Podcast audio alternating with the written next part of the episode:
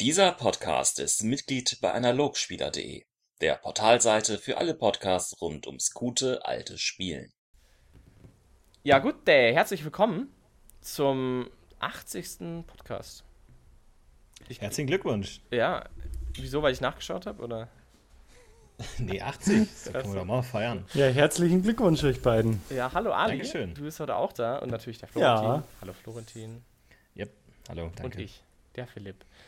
Ja, ähm, ja, hier sind wir heute mit dem Thema Elementare. Und ich, ich denke, ihr wisst natürlich jetzt alles schon, dass das jetzt nur ein Desaster werden kann, weil ich glaube, ich glaub, Elementare ist eins von diesen Themen, da kann man eigentlich nur falsch, alles falsch machen.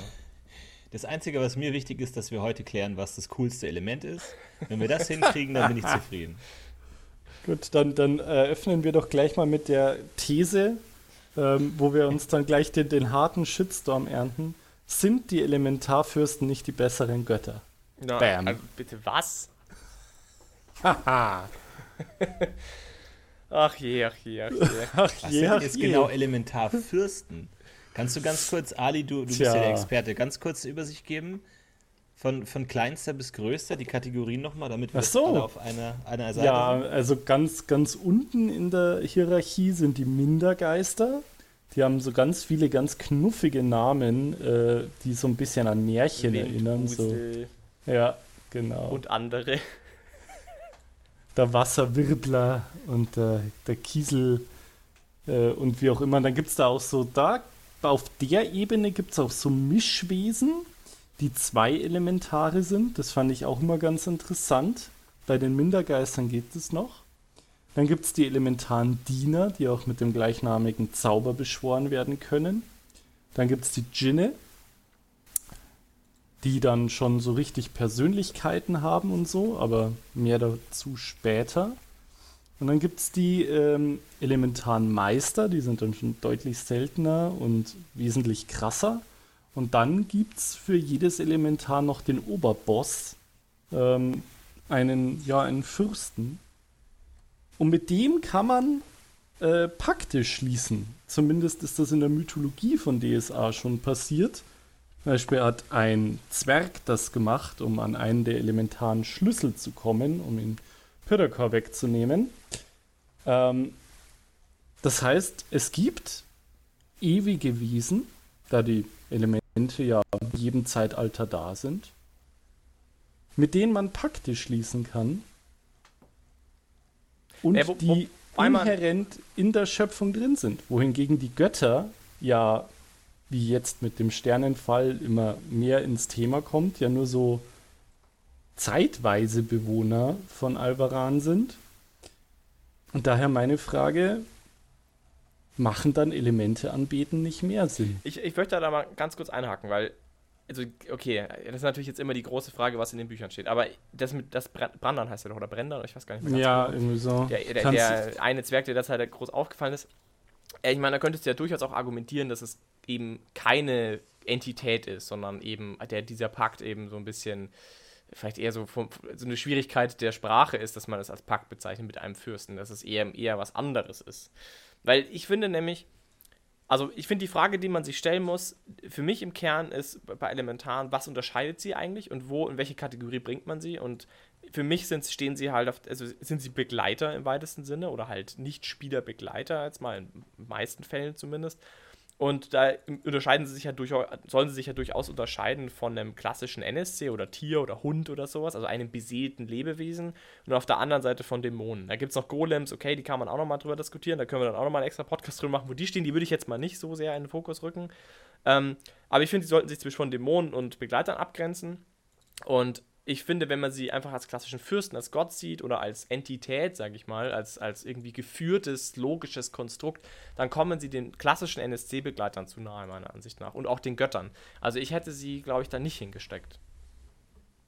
Und ich finde auch, dass es eben ein wichtiger Aspekt ist, sie davon zu unterscheiden, weil sie dafür zu, ele- zu, zu groß sind in der Welt. Und es auch spielerisch schade wäre, glaube ich, diesen Aspekt rauszunehmen und zu sagen, ja, es ist halt ein, irgendwie ne- ein denkendes Wesen mit eigenen Interessen, wie es auch ein Hund wäre. Jetzt vielleicht einen anderen, ja, wobei, ich glaube, das kann man durchaus vergleichen. So, ein Hund will halt essen und keine Ahnung, und ein Erzelementar will halt bla, aber es ist trotzdem irgendwie logisch in ihrer, in, in, seiner, in seiner Struktur, in seiner Vorgehensweise. Und das weiß ich nicht, ob ich das so gut finde. Also ich sehe, ich, ich sehe sie eher als spirituelle Wesen, ehrlich gesagt. Und ich glaube, das Spannende, was ich bei Elementaren sehe, ist, dass, also aus meiner Perspektive würde ich sagen, sind es Lebewesen, die extrem davon geprägt sind, wie andere sie sehen. Also zum Beispiel Windwusel finde ich, oder diese Mindergeister finde ich ein hervorragendes Beispiel dafür, weil im Grunde sind es ja nur, ist ja nur Wind oder es ist ja nur Wasser. Also ja, es gibt auch Darstellungen von denen, wie die wirklich Augen haben und Gesichter haben. Aber wenn man die Abenteuer durchliest, wenn ich mich, erinnere ich mich zum Beispiel in den, in den Begegnungen, die ich hatte, das sind schon eher so, naja, irgendwie so, so Wetterun, also Unwahrscheinlichkeiten irgendwie. Es gibt halt spontane so Manifestationen. Spontane, genau, ja. Da ein, ein, bisschen Feuer, aus dem Feuer äh, funkt es heraus. Ein bisschen komisch, anders als wir es in unserer Welt kennen würden, gibt es ein bisschen unphysikalischen Funkenflug. Das ist ja quasi diese Mindergeist. Also ich sehe das eher so, ich verstehe das eher so, dass die, ähm, dass die Menschheit sozusagen diesen, diesen sonderbaren Dingen einen Namen geben und damit Charakter zusprechen. Und so verstehe ich auch weite Teile von diesem elementaren Kontext und finde das eigentlich auch einen sehr spannenden Ansatz. Die Djinne, finde ich, sind die einzigen, die wirklich ganz besonders da rausstechen. Aber auch da, finde ich, könnte man super argumentieren und sagen, naja, die Djinne sind ja eine sehr menschen-, also gildenmagische Verwendung. Also die Geoden äh, verwenden ja zum Beispiel eher keinen Djinn-Ruf. Also können die, glaube ich, ich weiß gar nicht, ob sie ihn lernen können, das weiß ich jetzt gar nicht sicher, aber sie, glaube ich, kriegen ihn jetzt erstmal nicht so von Haus aus. Das heißt, von dem her könntest du durchaus argumentieren, kannst sagen, naja, der Djinn ist halt eben eine Version der Elemente, die halt gerade gildenmagisch verwendet wurde, weil Menschen dazu ten, zu tendieren, auch Begleiter sich zu beschwören, die halt ihnen nahe sind. Also haben sie Möglichkeiten geschaffen, diese elementaren Diener, die sie ja schon beschwören konnten, zu Wesen zu gestalten, die mehr ihnen entsprechen. Oder wie seht ihr das? Kann man das so sehen? Wäre das interessant? Ne, da stellt sich die Frage, wer hat die Elementare erschaffen? Ist es, ist es nicht beim Elementarruf eher so, dass man sie nicht erschafft, sondern ruft? Und sie dann eigentlich eher wie so ein, wie so ein Dämon sind, die aus einer anderen Sphäre kommen und dort ihre Gestalt bekommen haben und dann aber erscheinen einfach. Also der Magier erschafft ja den Elementar nicht, sondern er ruft ihn nur und er existiert unabhängig vom Magier. Ich verstehe es aber schon so, dass der Magier ähm, durchaus daran beteiligt ist, dass der Elementar den Körper bekommt. Also der Elementargeist ist so auch da und ist dieser Lavasee. Und wenn ich den Elementarruf, den Djinnenruf, drauf spreche, den Zauber wirke, dann gebe ich diesem Elementar irgendwie Form und ziehe ihn erstmal her. Und dann muss ich ihn dann noch überzeugen, ob er Bock hat, mit mir zusammenzuarbeiten. Also das, das äh, würde ich durchaus als plausibel ansehen, dass der Magier an der, an der Erschaffung des Körpers beteiligt ist. Der Zwerg ist übrigens Brandan. Hm, ja, Steht genau. hier im Elementargewalten. Genau. Muss ich hier machen. Ähm, also ich finde es natürlich, also ich würde das nämlich schon so verstehen. Ich verstehe, dass es natürlich schon eine weitreichende Aussage ist das so zu finden, also dass man eben, da würde man ja, also meine These würde ja quasi davon ausgehen, dass diese elementaren Wesen eben keine Individuen sind, sondern eben man müsste dann irgendwie eine Lösung finden, dass man sagt, der Lavasee hat irgendwie sowas ähnliches wie ein Charakter und man zieht einen Teil davon zu sich und formt ihn und dann ist es aber nicht ein Individuum, sondern das ist irgendwie Teil des Sees, also es hat irgendwie so einen Aspekt davon. Es ist nicht wirklich menschlich oder, oder seelisch. Das wäre so meine These dazu. Das ist jetzt nicht wirklich unterstützt von irgendwelchen Büchern so richtig. Ähm, ich glaube, es gibt auch durchaus einige ähm, Schriftstücke in DSA, die das sehr anders sogar sehen, die auch ja. ähm, diesen Wesen immer sehr starke äh, individuelle Charakterzüge geben. Ähm, das macht, glaube ich, aber, wenn ich das richtig verstanden habe, durchaus auch jeder ein bisschen anders. Und ich verstehe auch warum, weil es halt ein schwer, weil halt ganz viele Vorstellungen auch mit reinspielen, glaube ich, visuelle Elementare in anderen Systemen auch funktionieren oder wie man sich selber das vorstellt und so. Und ich glaube, das ist ja an sich auch eine feine Sache. Ich persönlich argumentiere jetzt wirklich nur auf Grundlage dessen, dass ich finde, dass es ein spannendes, ein spannender Aspekt wäre für diese Gruppe Begleiter, dass man sie spiritueller sieht, dass man eben sagt, sie sind das, was du sein, das, was du von ihnen haben willst. Also wenn ein Magier einen sehr individuellen Charakter stark oder irgendwie individuell gestalteten Elementar haben will, dann beschwört er sich eben diesen Djinn und gibt ihm diesen Charakter vielleicht auch ganz unbewusst. Vielleicht hat er das halt so gelernt und er erwartet halt immer denselben Elementar und deswegen kommt auch immer wieder derselbe Elementar oder zumindest ähnlich, weil er ihm diese Gleichheit als Zaubernder irgendwie mitgibt. Auf irgendeine Weise. Und es gibt andere Magier, zum Beispiel eben, könnte ich mir jetzt vorstellen, gut, Geoden, die vielleicht einen sehr viel rudimentäreren Zugang oder vielleicht auch direkteren Zugang zu den Elementaren haben und deswegen vielleicht auch verstehen, dass es eben kein beseeltes Lebewesen ist, in dem Sinn, und deswegen vielleicht auch gar nicht darauf zurückfallen, ihnen Seelen oder eben Seelenähnliches zu geben, also keine Djinne beschwören, weil sie sagen, das ist ja nur Schein, also es sind nicht wirklich, sie sind nicht wirklich ein Individuum, man, man tut nur so. Fände ich halt interessant, würde auch die ganzen Repräsentationen sehr stark unterscheiden, dann könnten halt die Geoden, die Druiden, die ähm, Gildenmagier und ich weiß nicht, ob Hexen dazu kommen, Elementars bestimmt, ich glaube eher nicht, ähm, dass die, jeder hat halt seinen unterschiedlichen Ansatz und gibt diesen, diesen Elementaren halt das mit, was er gelernt hat, wie er, wie er mit diesen, diesen Wesen interagiert. Das fände ich ganz interessant. Und es ließe so ein bisschen offen, was es dann eigentlich wirklich ist.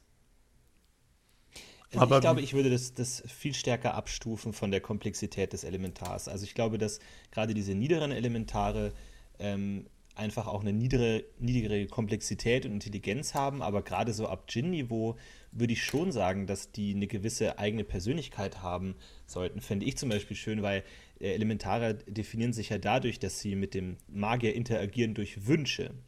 Also es ist was anderes als jetzt ein Golem oder ein Dämon, dem man Befehl gibt, sondern man wünscht sich etwas von dem Elementar.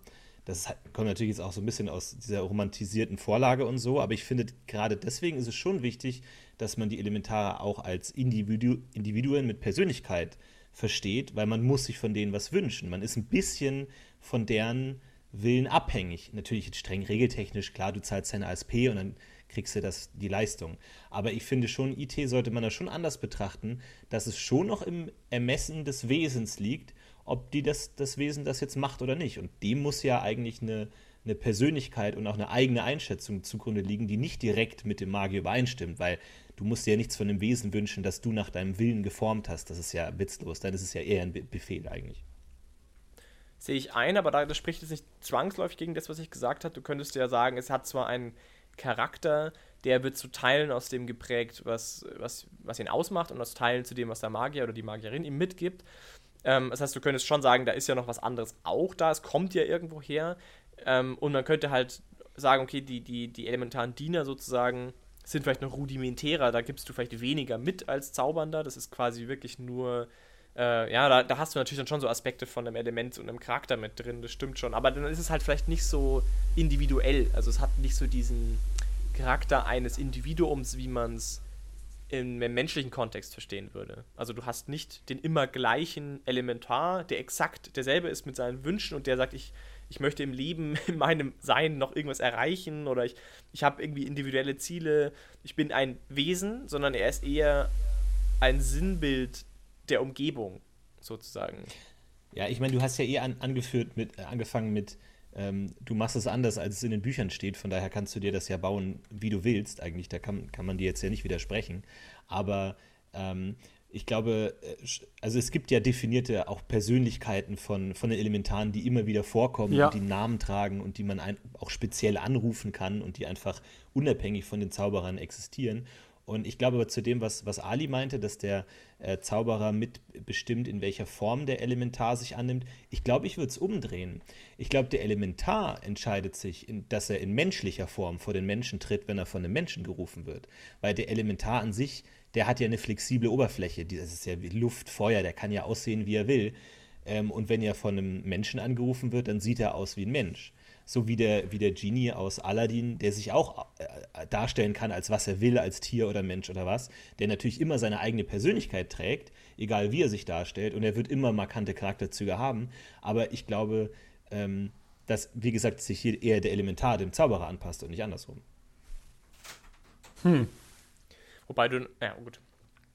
Bei, es, es, bei schon, es, ist schon auffällig, dass Elementare extrem humanoid abgebildet werden. Ähm, da muss man sich schon die Frage stellen, warum ist das so? Weil eigentlich haben ja Elementare mit Menschen erstmal nicht viel zu tun, außer dass viele Menschen Elementarbeschwörer sind. Aber wie gesagt, vielleicht bedingt das eine auch das andere. Hm, ja, also auf jeden Fall. Ich meine, die, ja, die Kern die Gretchenfrage ist halt dann eben genau wieder dasselbe, woher kommt es vom Magier oder vom Elementar ist. Hm. Ich finde, was, was ich halt irgendwie schwierig finde, ist, wenn du sagst, du hast einen elementaren Diener, der ist saudumm, quasi, der ist ziemlich rudimentär und aber schlau genug, die, die Form seines Schaffers zu adaptieren. Ja, gut, okay, dann ist es halt das eine Ding, das er halt macht. Nee, okay, genau, deswegen bei den, bei den niederen Elementaren eben nicht. Der niedere Elementar sieht ja aus wie ein Fels, der hat dann halt so zwei kleine Felsen als Füßchen oder so. Nicht unbedingt. Der hat ja, der, ja, nicht unbedingt? Das, ich glaube, es ist nicht unbedingt festgelegt, wie genau der aussieht. Also ich, ich hatte schon eigentlich auch immer wieder gedacht, dass es eher tendenziell humanoid ist oder zumindest so grob, vielleicht ein bisschen verändert, aber so im Kern schon irgendwie ein auf zwei Füßen aufrecht laufendes Ding, oft zumindest. Aber okay, eben auch da, also meine These wäre eben gewesen, das aufzubrechen und zu sagen, so ist es eben nicht, das ist Quatsch, äh, das ist, was du ihm gibst und wenn du als äh, Elementarzauberer das anders siehst, dann sieht er auch anders aus. Aber das ist ja eben auch ein bisschen die Frage, die dahinter steht. Hm. Ähm, ich finde es vor allen Dingen, dass es ja nicht nur eine humanoide Form ist, sondern oft explizit sehr menschlich. Ja, also wo, wo sie auch jetzt nicht wie Elfen oder Zwerge aussehen. Ähm, in den offiziellen Buchdingen ist es auch so, da, da bin ich beim Tini, die, die Mindergeister und die elementaren Diener sind noch sehr klumpig und roh und ohne Persönlichkeit. Aber die Djinne haben Persönlichkeit. Und man kann da auch eben, wie es der Tini ja schon gesagt hat, immer wieder den gleichen anrufen. Ähm, und die haben dann auch Vorlieben und so weiter. Was mich interessieren würde bei dem Ansatz, den jetzt du wählst, deinen ähm, spirituelle Wesenansatz, wie würdest du denn dann einen Druiden behandeln, der einen Meister des Elements beschwört? Weil den Zauber gibt es im Druidischen, damit starten die sogar oft. Mhm. Ähm, und der, ein Meister, hätte ja nach der Definition, die jetzt Tini und ich vertreten, je mächtiger, desto mehr Persönlichkeit, hätte der ja am meisten Persönlichkeit. Wie würdest du den dann machen? Also ich gesagt, dann würde es immer vom, vom Zauberer abhängig machen. Also ich würde die, die Stufe Meister nicht interpretieren in, es ist der, ähm, der, der am meisten Charakter hat, sondern eher der, der am meisten Möglichkeiten hat, mit seinem Element zu interagieren oder auch mit anderen Elementen zu interagieren. Also er ist quasi noch am meisten Element sozusagen von allen. Oder wie soll man sagen? Also er ist einfach, ja, am mächtigsten. Macht das finde ich immer so ein schwieriges Wort, aber ist im Prinzip einfach am mächtigsten. Aber ich finde, das hat nicht deswegen gleich immer zu bedeuten, dass er deswegen auch am meisten Charakter haben muss. Ich kann mir halt vorstellen, auch da wieder, dass der, derjenige, der ihn zaubert, der ihn irgendwie erschafft, ihn auch mit einem gewissen Ziel erschafft. Also, wenn ihn der Druide zum Beispiel jetzt sagt, ich will einen Meister der Elemente erschaffen, der für mich kämpft, dann braucht es kein Meister sein mit sehr viel Charakter. Wenn er aber sagt, äh, ich will einen äh, sehr mächtigen Meister schaffen, den ich Fragen stellen kann zu dem, um, dem Umfeld, dann, dann gibt er ihm quasi beim Entstehen ja mit der Intention, was er von ihm möchte, zieht er sich, also aus seiner Perspektive würde er vielleicht sich den Meister der Elemente holen, den er braucht. Ähm, in, in der, in der, sag ich mal, technischen Erklärung würde ich dann sagen, gibt er eben mit dem Wunsch, was er sich wünscht, quasi dem, diesem, diesem etwas auch das mit. Also er gibt ihm die Möglichkeit mit, auch komplex zu denken. Ähm, und, und es kommt quasi aus seinem Wunsch heraus, was er von diesem Wesen möchte. Und dann könntest du halt sagen, ja, er kann sich ja damit dann auch immer wieder denselben schaffen, weil er ja vielleicht auch genau diesen einen Djinn oder Meister sich eben wünscht. Was eben auch erklären würde, warum. Also sonst müsstest du ja, würde jetzt ja, würdest du ja sagen, okay, wenn ich denselben Elementar wieder beschwören möchte, müsste ich ja auch, also dann müsste der ja immer in der Nähe sein. Der müsste quasi in der ganzen, der müsste quasi immer da sein. Ich müsste, egal wo ich bin auf deren, müsste ich diesen einen Elementar das, finden können. Das, das glaube ich nicht. Ich glaube, dass du diesen Elementar schon immer dann auch in der ähnlichen Gegend holen musst. Ja. Da gibt es zum Beispiel eine Geschichte aus, aus Fasar, der Häuser baut, gerne ein Djinn, ein Erzdjinn. Ähm, und ich glaube nicht, dass du diesen elementalen Weiden beschwören kannst. Das würde ich jetzt nicht sagen. Was, Entschuldigung? Nein, nein, ich, ähm, ja.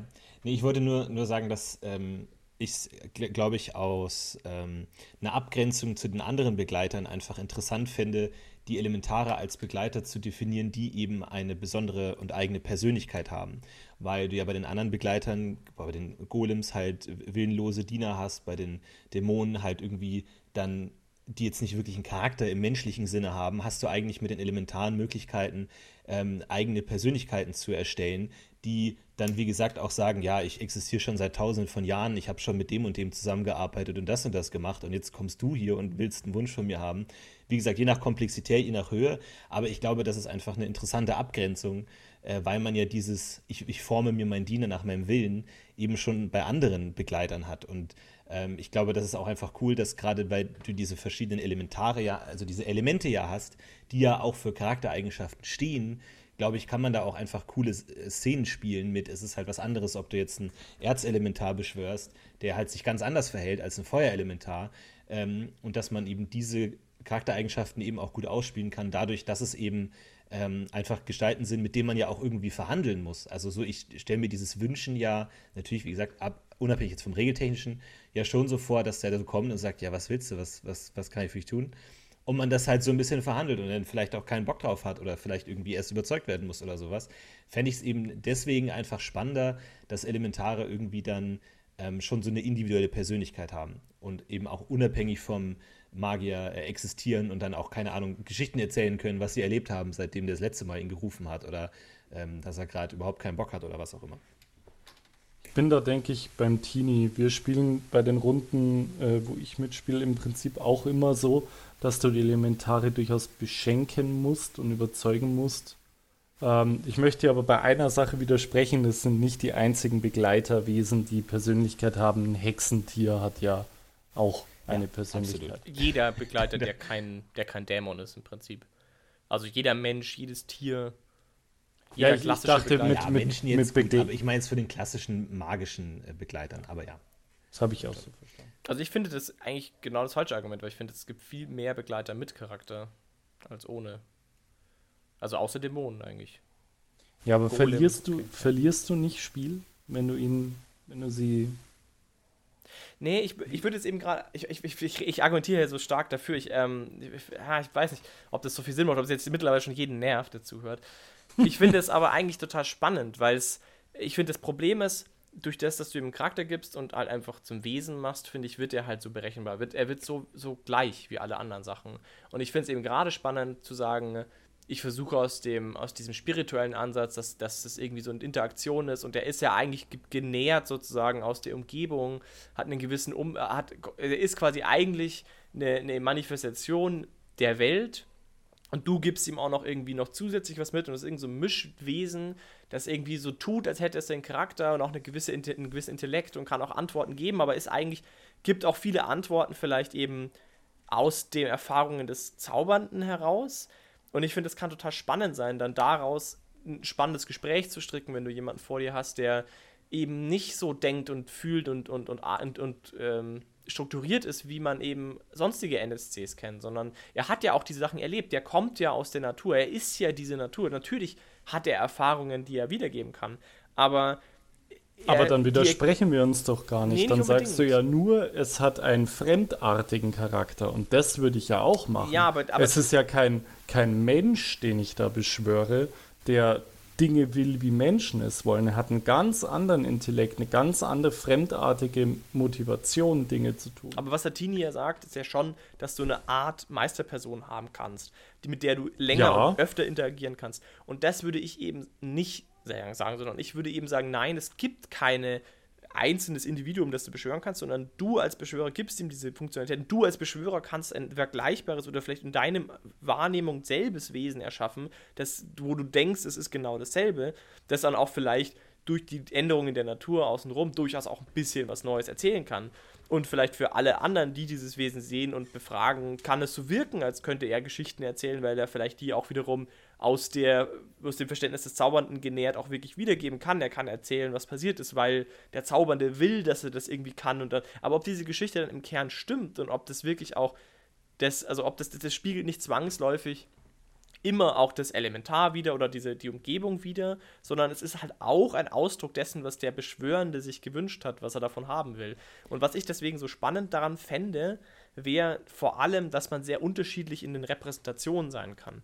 Weil man als Geode zum Beispiel, der ja ein Elementarzauberer ist, ähm, und eben gerade auch mit solchen Dingen eigentlich ja per im Fluff sehr viel verwandter ist, der könnte sehr viel ähm, also viel grundlegender mit diesen Elementen umgehen und kann sie viel mehr zu ihren, seinen Ansprüchen formen, weil er genau versteht, wie diese Elementare zustande kommen oder besser versteht und kann sich dann den elementaren Diener holen, den er braucht und kann die dann sehr flexibel auch gestalten und nutzen und verwenden, wohingegen ein Gildenmagier, der halt vielleicht eben durchaus Elementare beschwören kann, aber eben noch nicht dieses Verständnis hat, was es bedeutet, sondern er denkt halt vielleicht wirklich, die Elementare sind für sie, sind halt einzel, eigen, äh, eigenständige ähm, Wesen mit Charakter und Wünschen und Zielen und so und das könnte ja eben das gerade unterscheiden dann im Spiel. Dann, gut, in meiner Wahrnehmung wäre dann quasi der Gildenmagier einfach falsch, aber das finde ich würde ja diesen spirituellen Charakteren wie einen Geoden oder einen Druiden mehr Fahrtwasser geben, wirklich gegen die Gildenmagier spielen zu können, die ja super mächtig auf dem Papier sind, und da hätten sie halt auf der Stelle hätten sie halt quasi eine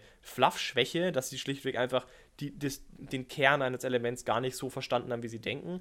Und dann hättest du eben auch den Unterschied zwischen Gildenmagier, Druiden und Geoden, die dann eben unterschiedlich mit diesen Elementen umgehen und unterschiedliche Elemente auch beschwören und aus demselben Sandkasten quasi ganz unterschiedliche Wesen dann schaffen, mit denen man ganz unterschiedlich umgehen kann. Aber das ganz kurz, du, du würdest dann sagen, dass Elementare überhaupt nicht außerhalb der Magierinteraktion existieren. Also in ähm, dem Moment, in dem der dein Zauber wirkt, lassen. entsteht der Elementar und nach der Interaktion verflüchtigt es Also ich würde ihn, ich würde das Individuum ja. Da würde ich sagen, ja. Aber ich würde es ein bisschen offen lassen. Ich würde das ein bisschen spirituell lassen. Ähm, aber ich, ich würde sagen, das Wesen als solches, ja. Das wird in dem Moment geschaffen. Ich meine, die Welt in DSA ist ja durchzogen von Magie. Und das Krasse in Elementar äh, an, an, an DSA ist ja zusätzlich noch, dass die Magie als solche ja ein Element ist. Ähm, das ist ja der Unterschied. Also du hast ja nicht nur die, du hast ja nicht nur die sechs Elementare, nein, du hast äh, Elemente, du hast ja auch noch Magie und es gibt ja auch Magie-Gins und so weiter. Das heißt, das ist ja alles da. Entsprechend würde es ja durchaus passen zu sagen, naja, diese, das ist halt alles so ein Mischmasch, ein Brei ähm, an, an Elementen und Zusammenhängen und aus diesem ganzen, und da steckt halt Energie drin in dieser, in dieser Welt. Und ich meine, auch die Zauberer, die Magie, die Magier agieren ja auf Basis dieser, in Anführungszeichen, Sumo-Magie oder halt die von Marder, die da halt eigentlich ein Element ist. Also das ist ja eigentlich Energie, die aus Sumo kommt, wenn man möchte, weil es ist ja ein Element. Ähm, also könnte das man behauptest du jetzt so. Das ist ja, ja okay, aber das keine jetzt, ich würde in, das so aufgreifen. in der Welt etablierte Meinung und Wissen, dass das ja, siebte Element Magie ist. Ja, aber es ist schon die, die faktische Hintergrund dazu. Es gibt ja auch Magie-Elemente, also es gibt ja die durchaus. Also von dem her würde ich jetzt mal sagen, das ist schon auch in den Büchern so festgehalten. Ähm, und dass Marders Frevel ja quasi dieses Element verflüchtigt hat, ist ja auch irgendwie so die Idee. Wie auch immer kann man auch gerne nochmal drüber streiten, wenn da jemand was anderes dazu sagen will. Aber ich persönlich finde, das würde für mich schon passen, zu sagen, das ist eh so ein Mischmasch und in diesem, diesem in den Elementen steckt halt eben Magie mit drin. Das ist halt ein durchzogen, die Welt ist durchzogen von Magie, deswegen gibt es auch sowas wie Mindergeister, die halt einfach so entstehen können, weil halt wie ein Hintergrundfeld ähm, halt irgendwie Energie da ist, so ein bisschen wie im Space, wo halt auch irgendwie Teilchen entstehen können ähm, hast du halt auch da irgendwie so, du hast halt Fluktuationen der Magie und was auch immer, wie du das nennen willst. Und da können halt Mindergeister entstehen. Und die haben halt irgendwie, die wirken so, als hätten sie einen Charakter, weil sie halt nicht physikalisch funktionieren, sondern halt so wirken, als hätten sie ein Ziel. Und ähnlich würde ich die Elementare in größer wahrnehmen. Und dann würde ich eben sagen, ja, die, die haben keinen Charakter, sondern der Charakter wird ihnen in der Entstehung gegeben oder zumindest geformt. Sie sind dann ein Mischmasch aus dieser Welt, der Magie um sie herum aus dem, aus dem sie kommen, aus Element natürlich am meisten, aber auch allen anderen Interaktionen, die dieses Wesen in dieser Gegend hat, plus diesen Input, den der Magier gibt. Und dann ist es eben halt dieser spirituelle Zugang zu der Natur. Es ist quasi wirklich ein sprechender, interagierbarer interagierbarer, äh, interagierbares Wesen halt, das auch quasi im Kern eigentlich nur ein Abbild dessen ist, was du aus ihm machst. Wie, wie jetzt würdest du eben aus der Natur was formen. Das finde ich irgendwie relativ spannend, ehrlich gesagt. Und sehr viel interessanter, als es einfach ein altes Wesen daraus zu machen. Aber gut, ich sehe, ich bin da ein bisschen alleine. Aber jetzt habe ich ja nochmal die Lanze gebrochen. Ich, jetzt glaube ich, habe ich es auch wirklich äh, zu Genüge diskutiert. Aber ja, ich glaube, die Frage ist, es ist gar nicht so leicht zu beantworten, so allgemein auf jeden Fall. So viel steht fest. Hm. Dann kommen wir doch zu was anderem. Ähm, jetzt nicht die Frage, ob die Persönlichkeit haben oder nicht. Was sind denn für euch in der Spielwelt, welchen Stellenwert nehmen die einen denn ein, welche Rolle? Ähm, für mich sind die Elementare nämlich so ein bisschen der Gegenwurf zu Dämonen, Gegenentwurf, wo Dämonen die Schöpfung vernichten wollen und Gestalt gewordene Nicht-Existenz sind, sind Elementare für mich die, die Verkörperung von Schöpfung. Ein bisschen die Good Guys. Ähm, und ich finde, dass Elemente in der Welt eine ganz massive Stellung haben und ihr, ihr Wirken. Ähm, und das gerade bei, bei neuen Spielern, glaube ich, relativ spärlich oder, und, oder gar nicht ankommt. Weil wenn man so mit DSA anfängt, die ersten Dinge, die man liest, sind, okay, das sind die Völker, Zwerge funktionieren so, Orks funktionieren so, okay, das sind die Götter, okay, mhm, da gibt es die, die funktionieren so und so, okay, los geht's. Aber dass hinter dieser ganzen Sumo-Losschöpfungsnummer eben auch noch diese Elementare da sind und diese in der Theorie die eingangs erwähnten Elementarherren, Fürsten, wie auch immer, ähm, das glaube ich, haben viele Spieler gar nicht so auf dem Schirm, weil es halt auch die Menschen gar nicht so auf dem Schirm haben, wenn man mal von Druiden absieht. Aber wenn du jetzt sagst, die Elementare sind die Good Guys, ähm, hast du dann nicht schon eine moralische Perspektive, die eigentlich da, ähm, also ist die, ist die angebracht, diese moralische Perspektive, wenn die Elementare eigentlich eher sowas wie die Verkörperung der Natur sind? Ist es dann nicht eigentlich eher neutral? Nee, sehe ich Oder würdest nicht du sagen, so. du, dadurch, dass es die Dämonen gibt als vernichtend, ja. sind automatisch die, die vernichtet werden, die Guten? Nee, nicht die, die vernichtet werden. Ich würde es auch nicht sagen gut im Sinne von einem menschlichen Gut. Also ein Eiselementar, dem ist es sicherlich scheißegal, ob da gerade ein Kind erfriert. Ähm, aber in, in dem Kampf der, der Schöpfung, der Existenz gegenüber den Dämonen, der absoluten Zerstörung, der Auslöschung von allem, was da ist, da nehmen sie eine Wächter- und eine Verteidigungsrolle ein. Und sie wollen, dass sich die Welt weiter dreht, dass weiter Leben existiert, dass weiter dieser, diese Harmonie der Elemente untereinander besteht. Ähm, oder was heißt Leben, aber zumindest, dass die Schöpfung es weitergibt. Und ich, würd, ich würde dazu noch ergänzend sagen, die Tatsache auch alleine, dass sie auch den, die einzigen sind, die von ihrer Mächtigkeit her, sage ich jetzt mal, als Lebewesen in der Welt, die man so Zugriff hat, äh, überhaupt den Dämonen was entgegensetzen können, machen sie ja schon zu ihren Gegenspielern so ein bisschen. Und auch regeltechnisch ist es ja so, sobald du Paktierer bist, kannst du viel schwerer Elementare beschwören. Also da, da, da steckt schon ein gewisser Hass drin, den diese Wesen wohl aufeinander haben. Ja, ich ähm, das. Natürlich gibt es dann auch noch die pervertierten Elementare mit Agrimov, aber das ist ja wieder ein ganz anderes Cup of Tea. Ja. ja. also du meinst Hass im Sinne von, dass die Elementare sich nicht anziehen lassen von jemandem, der paktiert. Mhm. Also die lassen ich glaube, sich schwerer dass rufen von jemandem. Absolut. Paktiert. Du hast ja regeltechnische Nachteile. Und ich glaube, wenn ein Elementar einen Dämon sieht und es ist kein Magier da, der das unterbindet, dann greifen die sich einander an und versuchen sich zu vernichten. Ich, ich glaube nicht. Entschuldigung. Ich unterbreche immer. Äh, ja, nee, ich war im Prinzip fertig. Ich wollte nur sagen, ich glaube nicht, dass ein, ein Windelementar an einem Zand vorbeifliegt und sich denkt, das ist aber ein komischer Tiger. Naja, wurscht, ich fliege mal ein bisschen hier in der Sommerbrise, sondern dass das ein Dämon und, und angreift. Ich habe das bei mir ja so gelöst. Wir hatten ja das auch genau dieses Thema ja eben bei unserer Gruppe eben auch. Und meine Perspektive war eben, diese Welten wirklich zu trennen. Und weil ich eben die Magie und die Elemente sozusagen als das, das Existent, das Existierende sehe, sozusagen ein bisschen. Eben, das hatten wir ja gerade schon ein bisschen. Also die, die Elemente selbst sind quasi die Existenz, Sumu im weitesten Sinne. Und dagegen steht eben das, und das habe ich bei uns als in den, in, für den Geoden als außerweltlich definiert. Also wirklich ein, ein andere, eine andere Welt. Und ich finde das, und das ja auch ein bisschen unterstützt aus diesem Konzept der dass du diese anderen Sphären hast, äh, wenn man das so haben will. Dann, oder wenn, genau, wenn das, das kann man das als Grundlage verwendet, dann passt es ja durchaus. Es ist ja wirklich eine andere Welt, aus der die Dämonen kommen.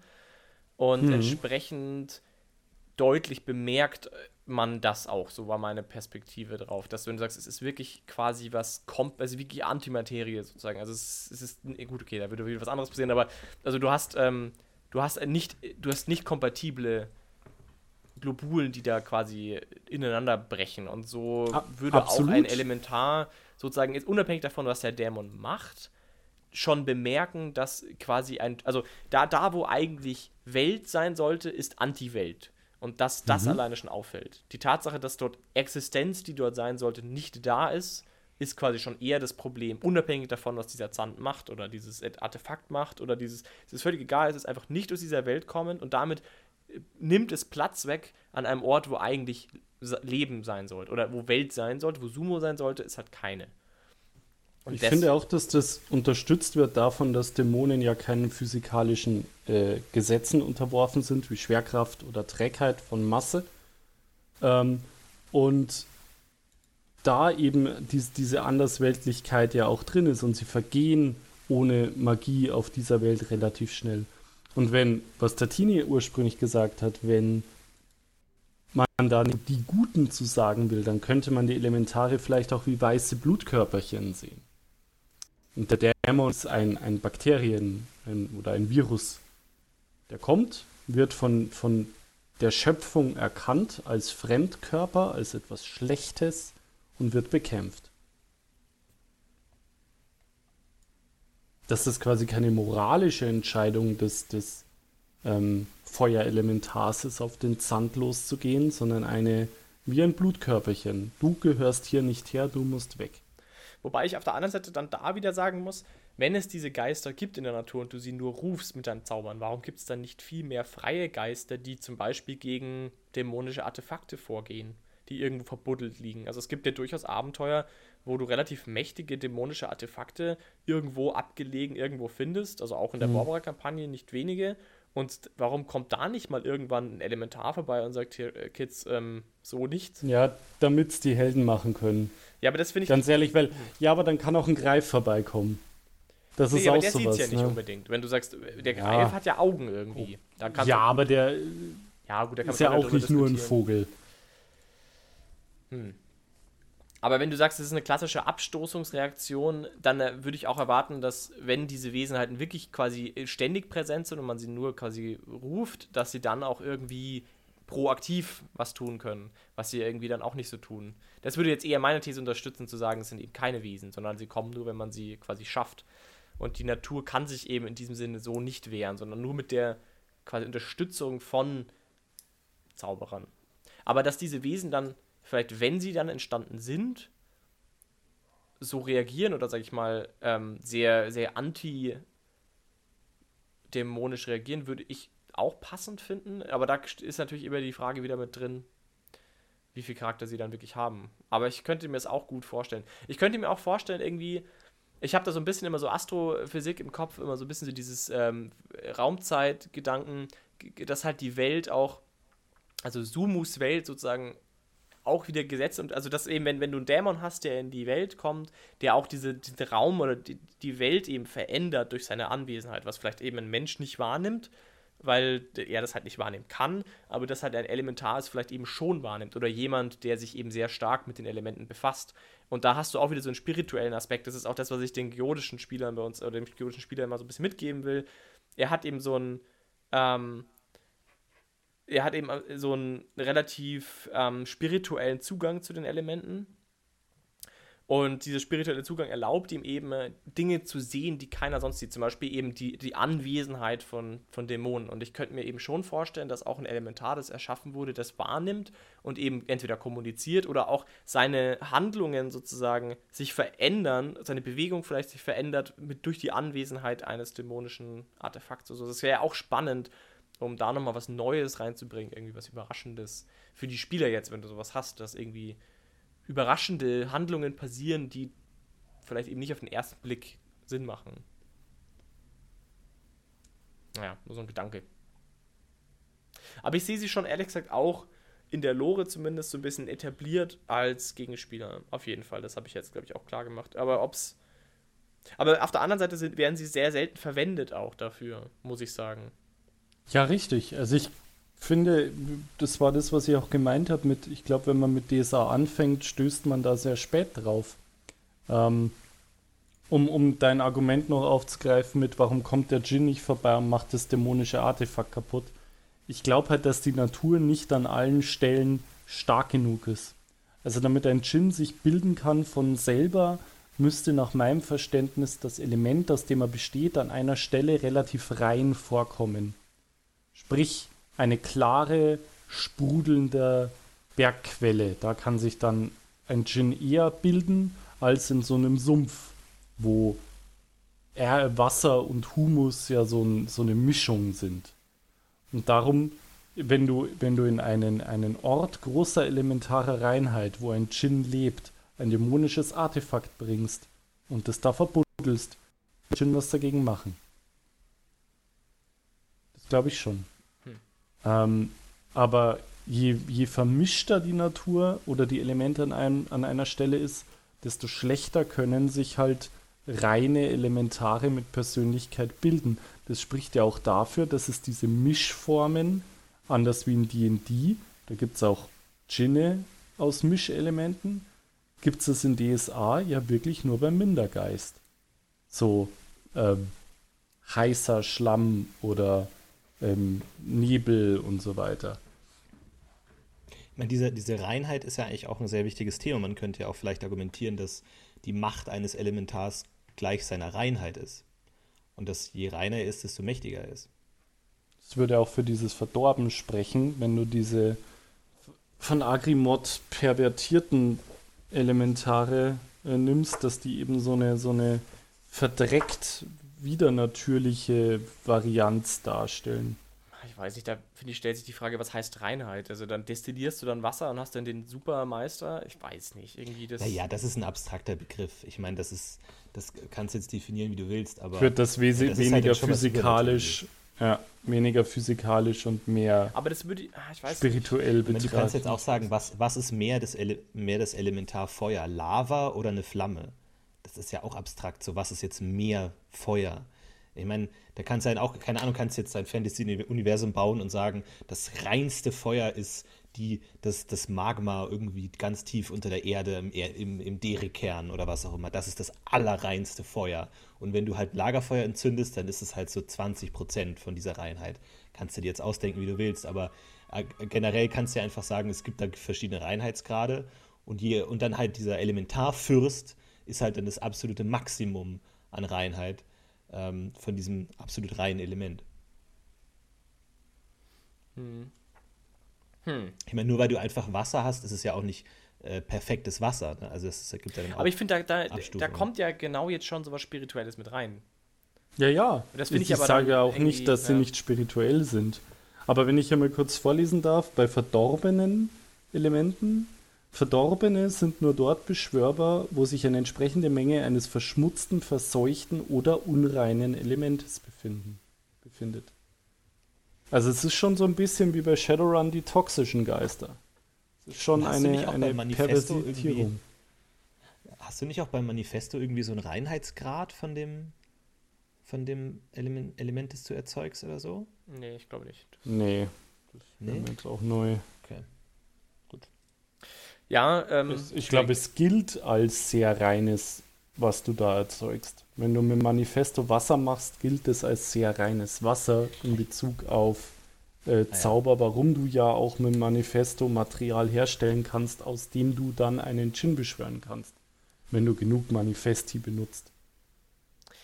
Gibt ich glaube, so, so, so, rum wird ein Schuh draus. Gibt okay. es dann eine mhm. Möglichkeit, Djinne oder Geister, Naturgeister, in eurer, also in eurer äh, Theorie sozusagen, ähm, gibt es eine Möglichkeit, die in irgendeiner Weise ohne Körper zu sehen? zu kontaktieren? Also kannst du, ohne dass du das Element hast, mit diesen Geistern irgendwie Kontakt aufnehmen? Naja, was heißt Körper? Ich meine, das hängt natürlich vom Element ab. Ein, ein Windjin kann völlig unsichtbar sein, würde ich schon sagen, und existiert nur als vielleicht Stimme im Wind oder sowas in der Richtung. Wohingegen ein Erzelementar nicht ohne irgendeine physische Manifestation auftreten wird. Aber läuft er dann auch als diese Manifestation quasi unter der Erde rum? Oder also gibt es den dann auch da ständig? Oder wo ist der, wenn du ihn nicht rufst? Nee, das würde ich nicht sagen. Der existiert halt in seinem Element. Aber welche genaue Form er jetzt annimmt, ich meine, da kommen jetzt dann wieder, da würde ich jetzt diesen Beschwörungsmoment entscheidend nehmen. In dem Beschwörungsmoment, da erscheint der Elementar in einer konkreten Form. Aber das ist vielleicht nicht die, die er immer hat. Das ist vielleicht die, die er immer annimmt, wenn er vor einen Menschen tritt oder so. Aber unabhängig davon verschmilzt er wieder mit seinem Element und ist dann halt wieder in seinem Vulkan im Lava halt irgendwie als anamorphes Wesen, das halt dann eher vereinigt mit dem Element ist. Wohingegen, wenn du es beschwörst, dann erhebt es sich aus seinem Element und wird zu einer konkreten Manifestation und ist dann nicht mehr abstrakt. Würde ich auch so. Das heißt aber, dass du ihn beschwören musst. Also, also ohne diese Formfindung ist er abstrakt und nicht kontaktierbar.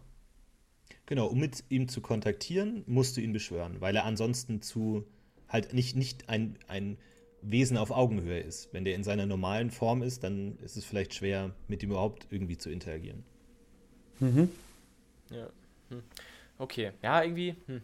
ihr seht schon, ich bin, ich bin skeptisch, aber ich, wir drehen uns auch so ein bisschen kreis. Ich, ich finde, man merkt total, ja, dass, dass, dass das ein relativ schwieriges ähm, Thema ist. Ich, ich finde auch, dass da irgendwie fehlt mir auch dann noch so ein bisschen die Vision. Also ich finde, ich habe meine eigene Person, Vision natürlich gefällt mir, aber ich habe das Gefühl, dass die DSA-Schreiber auch nach dem elementare Gewalten keine so klare Vision definiert haben, um eben so ein wirklich greifbares Bild von Elementaren zu kriegen. Ich glaube, es bleibt so ein bisschen offen und ich, ich denke auch, es ist okay und es bleibt okay, dass jede Gruppe dann halt oder jeder Meister wahrscheinlich eher halt wirklich dann für sich so ein bisschen entscheidet, wie er sie versteht und wie er sie mit denen und wie er Interaktionen gestaltet mit ihnen und wo, er, wo sie jetzt herkommen, was sie jetzt, wie sie sind.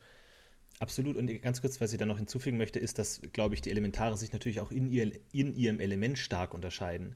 Also natürlich ist ein Windelementar wesentlich flüchtiger als ein Erz- oder ein Eisenele äh, Eiselementar. Kann, da kann schon sein, dass ein Erzelementar über Jahrtausende genau gleich aussieht, einfach weil er stabil als eine seiner Eigenschaften hat und keine Veränderung beinhaltet. Wohingegen jetzt irgend so ein wachsender Baum, der hat dann schon einen höheren Veränderungsgrad und Wind ist natürlich überhaupt nie gleich. Der kann man dann vielleicht auch sagen, der sieht dann vielleicht auch ganz anders aus, wenn man ihn beim nächsten Mal trifft, weil er einfach in seiner Natur, in seinen Eigenschaften einfach eine Flüchtigkeit hat, sodass er immer wieder anders aussieht. Also da, glaube ich, kann man ja natürlich auch, und das ist ja auch das Spannende an Elementen, dass man diese elementaren Eigenschaften ja verwenden kann, um die Elementare darzustellen und denen dann dadurch eine eigene Persönlichkeit gibt, die sich dann nochmal unterscheidet innerhalb der Elemente. Also da wird dann ein Erzelementar ganz anders sein als ein Windelementar und auch, auch, wo kann man den Elementar beschwören, ist ja auch vielleicht so eine Frage. Vielleicht kann man ein Windelementar wirklich überall beschwören, weil Luft halt überall mehr oder weniger gleich ist. So, es ist die gleiche Luft. So, wohingegen jetzt ein st konkreter Stein, der liegt halt da und dann woanders vielleicht nicht. Aber auch das ist jetzt natürlich jedem selber überlassen. Aber da kann man vielleicht dann so ein bisschen mitspielen, dass man all diese Fragen nicht beantwortet, Elementare sind so oder Elementare sind so, sondern man das dann halt auch in dem individuellen Charakter des Elements beantwortet, diese Frage. Richtig schwierig finde ich es halt vor allen Dingen bei diesen elementaren Fürsten.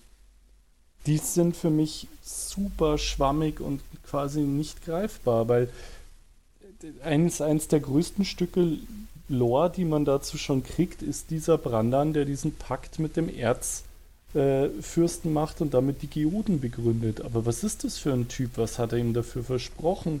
Was sind die Motivationen? Das bleibt mega schwammig. Und ja, mit von den anderen weiß man noch viel weniger vom elementaren äh, Herrn des Humus. Wie ist der drauf? Wer ist es?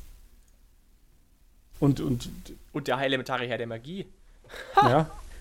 Und wie stehen die, wenn die die Dämonen so scheiße finden, wie sie es anscheinend tun, sind die dann nicht in dem großen Kampf Götter gegen Dämonen auf der Götterseite? Also gibt es dann nicht 12 gegen 12,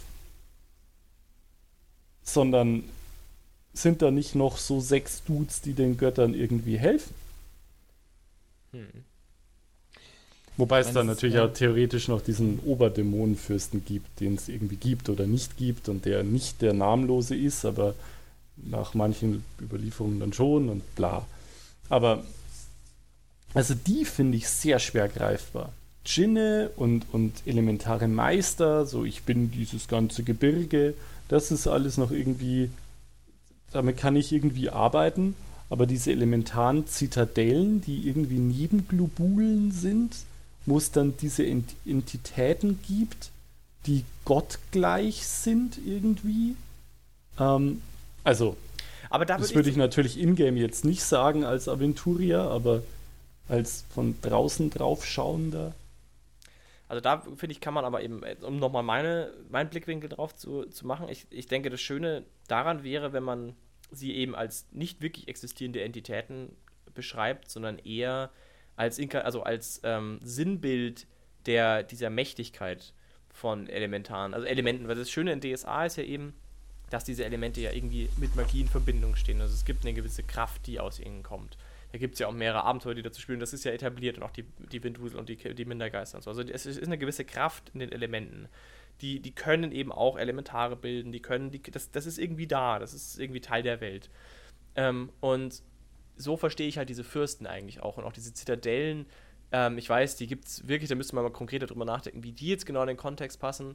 Aber für mich macht es schon Sinn zu sagen, dass Brendan halt einen Pakt abschließt, ist für mich eher eine Art spirituellen Zugang. Also, dass er der Erste und Einzige ist, der vielleicht wirklich auf einer, auf einer gewissen Tiefe sich mit einem Element verschmelzt sozusagen und, und ähm, eben nicht Teil wird von diesem Element zu teilen. Also so verstehe ich das eher, so ein bisschen dieses, dieses Jedi-Ding, dass er... Ja, so, ja, das so ist so ein bisschen die, auch die, verstanden. Die, aber das ist ein bisschen die Version, die ich habe und dann brauchst du halt keinen denkenden Fürsten, sondern du kannst, es ist dann eher das, was die Menschheit oder was man als Außensichtler eben daraus macht, weil man nicht sich vorstellen kann, dass es so ein, dass es so, dass es eben nicht einen, einen einheitlichen Willen dahinter gibt oder so.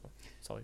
Ja, habe ich auch überlegt, aber auf der anderen Seite, wenn Ali sagt, der hat da irgendeinen Schlüssel von diesem Fürsten bekommen, dann, dann muss das eine, eine Person sein, in irgendeiner ja, also, Weise. Wenn er dazu in der Lage ist zu entscheiden, du bist dieses Schlüssels würdig, dann muss er irgendwie. Außer du weißt, kommt darauf an, was für Schlüssel das ist, natürlich. Auch da wieder, das ist natürlich von mir jetzt, ich beuge da ein bisschen, ich interpretiere da jetzt schon was rein, ist schon klar, aber es muss ja kein echter Schlüssel sein, ja. sondern es kann ja sein, es gibt halt, ist diese, diese Verschmelzung mit dem Element Erz gibt ihm jetzt die Möglichkeit, was gegen den Drachen zu tun, was er vorher nicht tun konnte.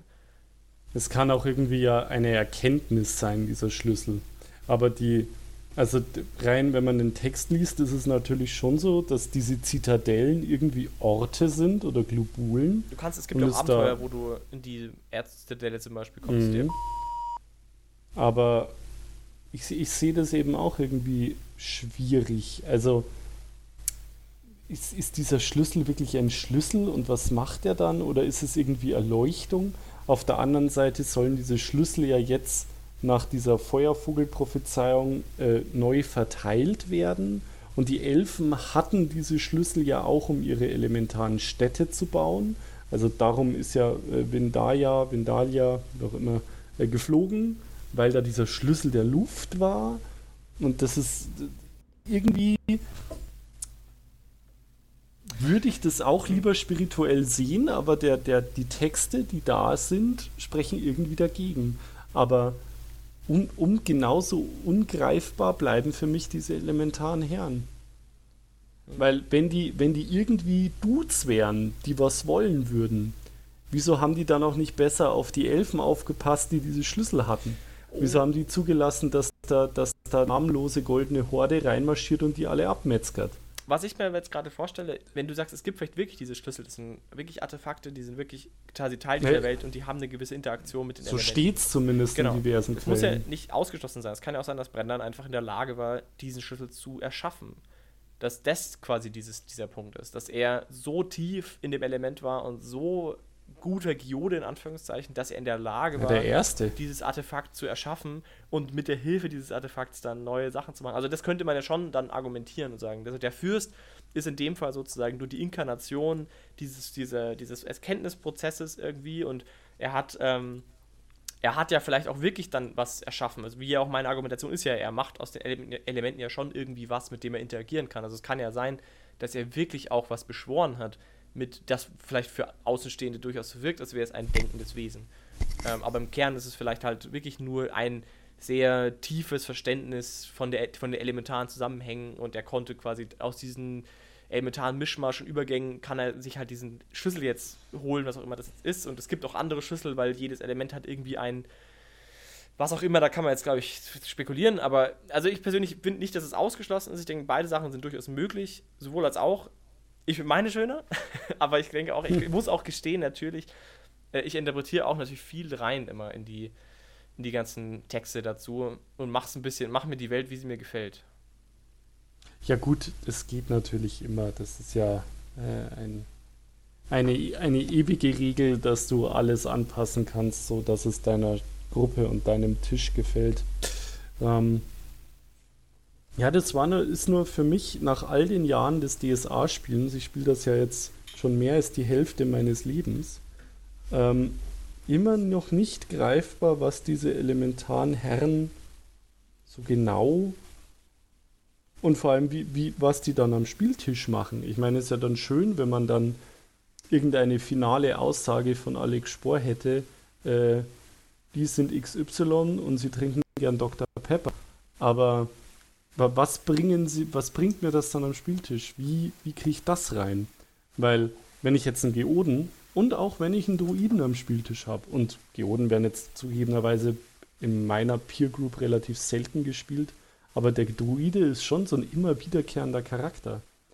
Und es gibt ja auch Gegenden wie Andergast, in der die druidischen Lehren durch die Sumen, durch die Sumu-Priester in den Volksglauben eingehen. Und was ist es dann so genau? Be betet man dann eher einen Djinn an und bringt dem kleine Opfergaben, damit diese große Eiche da aufs Dorf aufpasst? Oder ist es dann wird da dadurch dann Karma-Energie erzeugt, die dieser Elementar herbekommt? Was zur Hölle? Ach, das hat Deutsch jetzt noch gar nicht gesehen als Glaubensgrundlage. Das und das, das, ja, aber das gibt's ja. Es gibt ja extra diese druidische äh, Subrepräsentation des Sumu-Priesters. Wobei, und wie gesagt, ja ganze Gegenden Aventuriens, wo das im, im Volksglauben Einzug gehalten hat. Wobei man Andergast-Teile von, von äh, Torwall und so weiter. Aber brauchst du da unbedingt die Fürsten? Kannst du da nicht einfach sagen, es geht halt um auch abstrakte, die Natur als solche wie so Naturreligion eben auch? Dass man, da ja, brauchst, das, brauchst ja keine das ist ja genau, Das ist ja genau die Frage. Bisher würde ich es auch so spielen, ohne diese Dudes. Und so ich erwähne die quasi. Genau, eher, dass man eben, oder wie die, die Moha-Schamanen ganz im Süden, man eben eher so Loas, so Geister, wie auch in der, in der, in der im, im Voodoo ähm, solche Dinge anbetet, ohne jetzt eine übergestellte, gottgleiche Entität zu haben. Also ich lasse diese Herren in meinem Spiel quasi immer weg, mhm. weil ich sie nicht wüsste, was ich damit sinnvoll mache. Das ist halt die Frage. Vielleicht weiß ja auch einer der Zuhörer einen super geilen Tipp und kann sagen, Ali, du Depp, so macht man das gut. ich ja bin mir sein. ziemlich sicher, du wirst jemanden finden. Na dann schreib mir. Bitte mit dem Satz am Anfang. ja, ich lese nur, wenn ich beleidigt werde. Ja, ich meine, das ist aber auch so ein bisschen dieses DSA-Problem, dass man da alles reingestopft hat, was irgendwie cool ist. Klar. gibt es natürlich für viele Phänomene auch einfach mehrere Erklärungen, weil die natürlich auch gewisse diese Denkmuster oder dann fast schon Religionen äh, mit diesen äh, Priestern konkurrieren. Ich meine, wenn es jetzt blitzt, dann kannst du sagen, war das jetzt Effert oder war das jetzt ein Wind-Djinn? Wenn dann ich mein, Rondra. Ja, kann. Bitte, bitte? Wenn dann Rondra, äh, ja. sag ich. Ja, Ronna, Entschuldigung, ja, sorry. Ähm, aber äh, da kannst du auch sagen, ja, kann natürlich beides sein so. Es ist natürlich beides eine, eine coole Erklärung, weil es kann verschiedene Leute geben, die äh, sagen, äh, die einen glauben daran, die anderen glauben daran. Deswegen ist es immer schwer, jetzt äh, dieses, dieses Argument, ähm, wenn es diese, dieses Spielelement gibt, warum machen die dann mehr oder weniger nicht das, was ein anderes Spielelement hat, weil man einfach in das Spiel mehr reinstopft, als es eigentlich vertragen könnte, weil man alles reinstopfen will, was cool ist. Das glaube ja, ich eben schon. auch. Ich, ich glaube auch, dass es so ein bisschen ist, dass, ich meine, wir sind alle Rollenspieler und wir kennen alle diesen Drang, du tötest einen Drachen und willst wissen, okay, welcher ist der mächtigste Drache? Welcher ist noch mächtiger? Und welcher ist der allermächtigste Magier, den es gibt? Und das ist halt auch so, es gibt Elementare und dann ist die erste Frage, die man stellt, welcher ist der mächtigste Elementar? Wer steht ganz oben? ja, das ist halt der Elementarfürst. Der ist halt der Chef. Okay, den will ich umbringen sehe schon, du äh, spielst mit einem gewissen Zerstörungswahn. Natürlich. Ja. Ist doch schon ein bisschen her, dass wir zusammen gespielt haben, Tini. ja, hat sich einiges verändert. Ja, Du willst mich nicht wiedererkennen. Wie seht ihr das denn eigentlich mit ähm, den Elementen untereinander? Ne? Also ich meine jetzt so, ähm, Feuer hat Schwäche Wasser. Ist dann auch Feuer und Wasser verfeindet? Oder wie, wie seht ihr das? Also das würde ich auf gar keinen Fall so sehen, weil ich finde, das macht überhaupt, also da, das finde ich einfach schwierig, dass du da so eine, so eine klare Feindschaft irgendwie aufbaust oder irgendwie so eine, so eine Anti-Beziehung. Das weiß ich nicht, das gefällt mir überhaupt nicht in dem Kontext. Ich finde, es ist halt vielleicht, ich, ich würde es eher sagen, gut, okay, ich komme wieder aus meiner Welt, aber ich würde halt sagen, naja, es ist halt einfach vielleicht unterschiedlich zu erfahren. Also du willst ja jetzt da was beschwören, du willst vielleicht irgendwas mit Wasser machen, du willst irgendwas äh, Elementarmagie wirken. Du hast halt einen anderen Zugang. Du lernst es halt auf eine gewisse Weise mit Elementaren zu interagieren und deswegen fällt es dir halt schwerer, den Elementen mit den Elementen zu interagieren, die sehr unterschiedlich sind. So eher würde ich es beschreiben. Also ich würde es rein aus dem leeren Aspekt, aus dem Aspekt der, des Menschen und des Zaubernden betrachten. Ich würde so sehen, ähm, dass die Elementare ähm, durchaus eben eine, eine Aversion haben. Wenn man Elementarist ist, gibt es ja auch erst Sonderfertigkeiten, die man lernen muss, um sein Gegenelement äh, anständig mit zaubern zu können. Ähm, aber ich würde sie nicht als verfeindet sehen. Ich würde, sie sind unterschiedliche Teile der Schöpfung und sie stehen sich gegenüber. Aber im Endeffekt ist schon klar, dass die Schöpfung eben alle Elemente braucht. Sie mögen sich nicht, aber sie würden jetzt nicht aufeinander losgehen. Ich sehe sie sich nicht bekämpfen. Weil dazu sind eben die Dämonen da. Also, wenn man auf was losgeht, dann auf die. Aber ich finde eben gerade der Aspekt der Harmonie in der Welt Sumos finde ich irgendwie schon wichtig. Ehrlich Ja, gesagt. eben. Also, Also- wirklich, also echte Ja, Harmonie. aber Feuer und Wasser lebt halt offensichtlich nicht in Harmonie. Die können nicht zusammen. Ja, aber- wohingegen aber- Feuer und Wind können super Du zusammen. kannst ja auch sagen, dass Feuer zu Wasser wird, wenn du es ins Wasser schmeißt. Das ist ja ein total harmonischer Übergang. Es ist ja nicht so, als würde Feuer vernichtet werden. Das ist ja das, was du darin siehst. Du schaust dir das Feuer an. vernichtet im Wasser. Ja, aber das ist ja dein so. Blickwinkel. Das ist ja der Blickwinkel der Menschen sozusagen. Du kannst ja genauso gut sagen, naja, du wirfst halt die Kohle rein, dann wird dieses Feuer, das da war, wird zu Wasser. Ja, das ist nicht Physik, ich weiß, das ist jetzt Magie. Ja gut, um Aber Physik das- geht es ja eh nicht. Aber die Ähm, Tatsache, dass du Elemente ineinander überwandeln kannst, geht ja. Das ist ja auch etabliert in DSA. Also der, in der Bobber-Kampagne gibt es ja ein ganzes Abenteuer, das sich darum dreht. Ähm, und also das ist ja definitiv ein Faktum. Da kommt auch Energie raus. Also das ist ja auch bekannt, dass wenn du Element A in Element B umwandelst, kommt Energie raus. Das passt ja auch irgendwie wieder in diese Welt rein. Du sagst, Magie ist ein Element. Naja, du machst du, diese aus der Veränderung der Elementen entsteht irgendwie Magie, weil du hast halt, du veränderst quasi ein Element zum anderen Element und dabei entsteht noch ein drittes Element. Das ist halt Magie und das kann halt Warburg ganz gut nutzen. Ähm, genauso kannst du ja auch genau sagen, und das ist ja auch meine Vision auf Geoden, das hatten wir bei Geoden Podcast ja auch ein bisschen besprochen. Meine Vision ist, dass du halt eben einen fließenden Übergang zwischen diesen Elementen hast. Und wenn du halt Feuer in Wasser wirfst, dann verändert sich halt dieses Feuer in Luft zum einen, weil du hast ja heiße Luft, also du kannst ja auch da die Hand drüber halten. Also es gibt irgendwie Luft, kommt raus.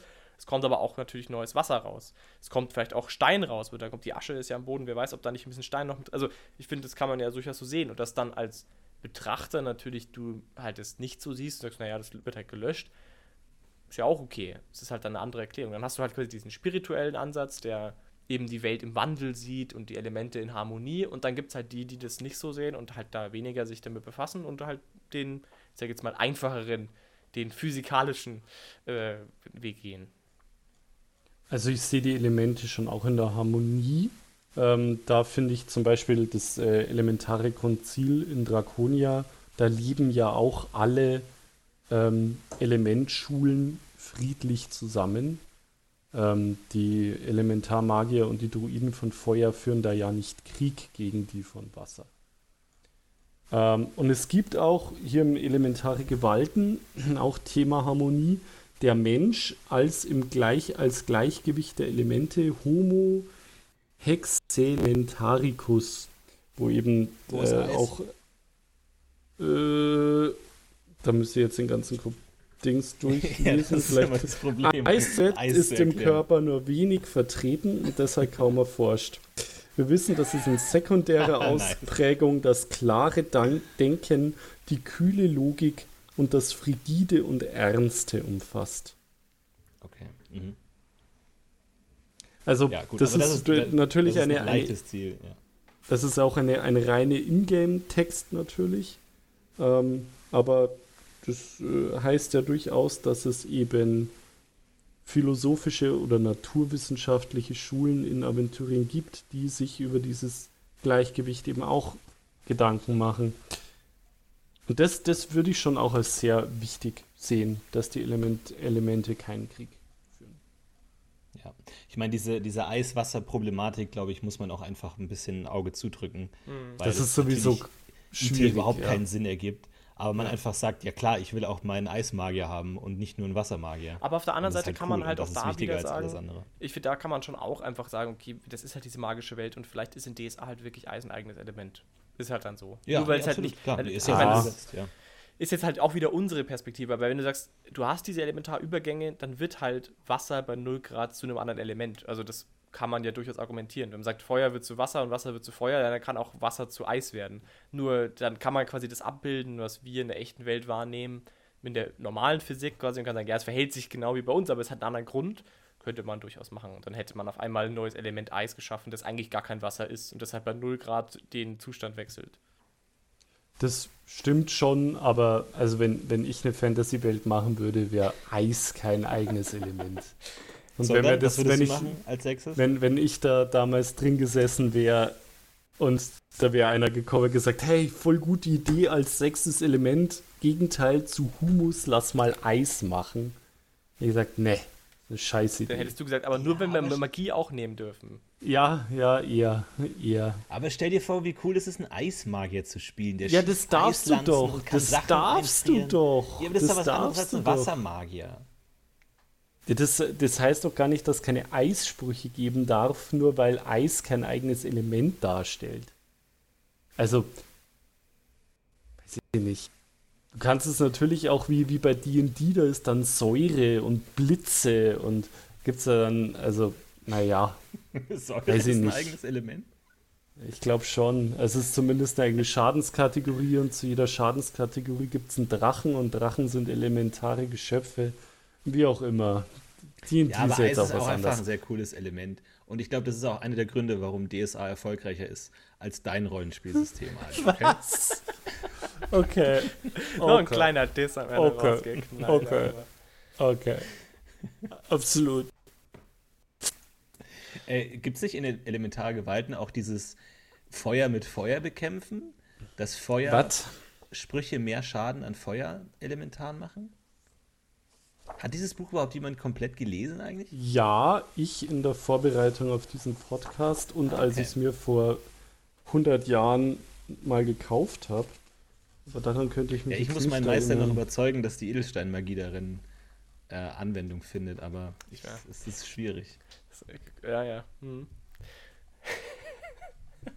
Der ignoriert dieses, diese Publikation. Also was bei Feuer dabei steht, ist, dass es da im Prinzip die zwei Strömungen gibt. Die Ingerim-Strömung mit Zerstörung, Kraft, Power und die Travia-Strömung mit Schutz, äh, Wärmung und, und Geborgenheit, aber das Feuer auf Feuer mehr Schaden macht. Ich würde jetzt auch gar nicht so sehr in diese Spezifika gehen, weil wir sind nämlich schon relativ ja, lange dabei. Ähm, ich wollte jetzt nur noch einmal fragen, es gibt in Elementare Gewalten, wenn ich mich richtig erinnere, auch so Möglichkeiten, Helden zu bauen, die so ein bisschen näher an Elementen dran sind.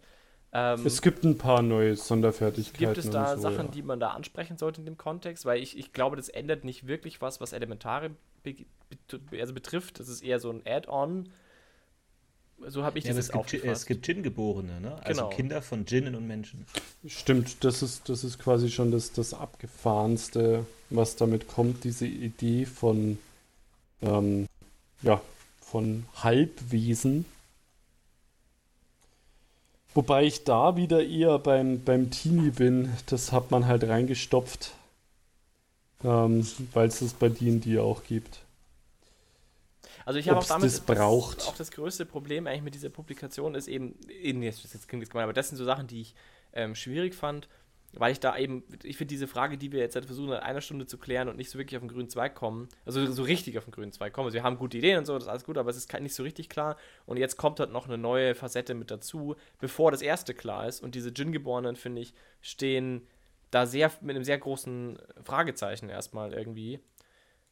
Und das, ähm, macht es für mich irgendwie nicht leichter, finde ich. Wenn ich jetzt nicht verstehe, wie Elementare so richtig funktionieren sollen oder wie das konsistent funktioniert und dann habe ich jetzt auch noch einen Djinn geborenen, wo ich ja dann gar nicht so genau weiß, wie das jetzt mit Vaterschaft oder wie ist das jetzt zu verstehen und was heißt das jetzt? Finde ich irgendwie schwierig. Ja, Also Philipp, aber du hast ja eingangs gesagt, dass du ignorierst, was in den Publikationen Ja. steht. ich, nein, das tue ich nicht. Von daher kannst du jetzt nicht Na, sagen, ein dir fehlt bisschen- was in Publikationen. ein Ich denke, bisschen läuft deine, deine Sichtweise, auch wenn ich die jetzt gar nicht werten möchte, aber schon entgegen den Dingen, die in Elementargewalten stehen.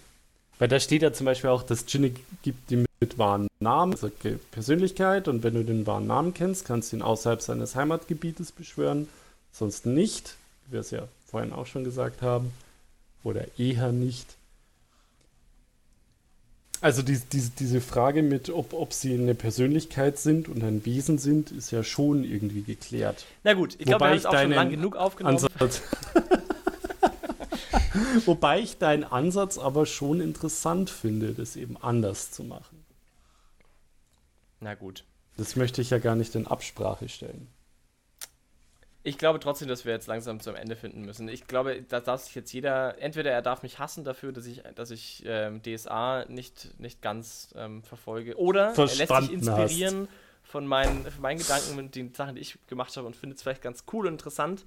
Das äh, würde mich freuen. Ansonsten, was auch immer. Macht, was ihr wollt, wie immer. Mann, deprimierendes Ende. Seid alle doof. Aber das ist natürlich die Gefahr, wenn man eine eigene Meinung hat, ne? Macht man sich angreifbar. Nee, du musst es ja nur halt klar als deine eigene Meinung sagen. Das ist ja kein Problem. Das ist, wir können ja alles ändern jederzeit. Das ist ja kein Problem. Eben. Ich eben. finde aber nicht, dass es so klar aus den Büchern rauskommt. Ich finde, ich lese es nicht so, es schlägt mir nicht so ins Gesicht. Aber gut. Aber da steht eine Liste von Eigennamen von Elementaren ganz am Ende. Also das ist wirklich sagen. ganz klar gesetzt, Philipp- dass das Individuen Philipp, wenn- sind. Nein, von wir Menschen am- gegebene Eigennamen. Komm schon, Kinder. Egal, okay. Was soll's. Ich, Wenn ich wir glaube, am Wochenende Shadowrun spielen, zeige ich dir mal das elementare Gewaltenbuch. ich, ich, glaube, ich will jetzt nicht nochmal das Fass aufmachen. Ich, ich glaube, man könnte da schon damit arbeiten. Aber ich, ich möchte jetzt nicht ähm, nochmal loslegen. Ich glaube, jeder hat äh, den Kern verstanden und kann sich selber entscheiden, ob er jetzt diese Idee völlig fragwürdig oder eigentlich ganz okay findet. Na gut. Wir machen doch eh noch irgendwann mal sechs Folgen zu jedem Elementar alleine, oder? Wenn uns überhaupt Fall. keine Themen mehr einfallen, machen wir den schönen Humuscast und dann geht's richtig los. Hm. Na gut, äh, vielen Dank, Ali vor allem, und für, deine, für dass du das Buch gelesen hast nochmal. Nein, also dass du da warst Ja, natürlich und ähm, war Dankeschön. gut, war schön. Wir, ähm, Immer wieder uns- gerne. Das freut mich. Das war die 80. Folge, da hast du jetzt quasi den Hut auf und dann werden wir uns in Zukunft wieder neuen Themen zuwenden. Vielen Dank fürs Hören. Schön, dass ihr alle dabei wart. Danke, Florentin. Gerne, viel Spaß beim Spielen. Danke an Ali. Bis zum nächsten Mal. Tschüss. Ciao.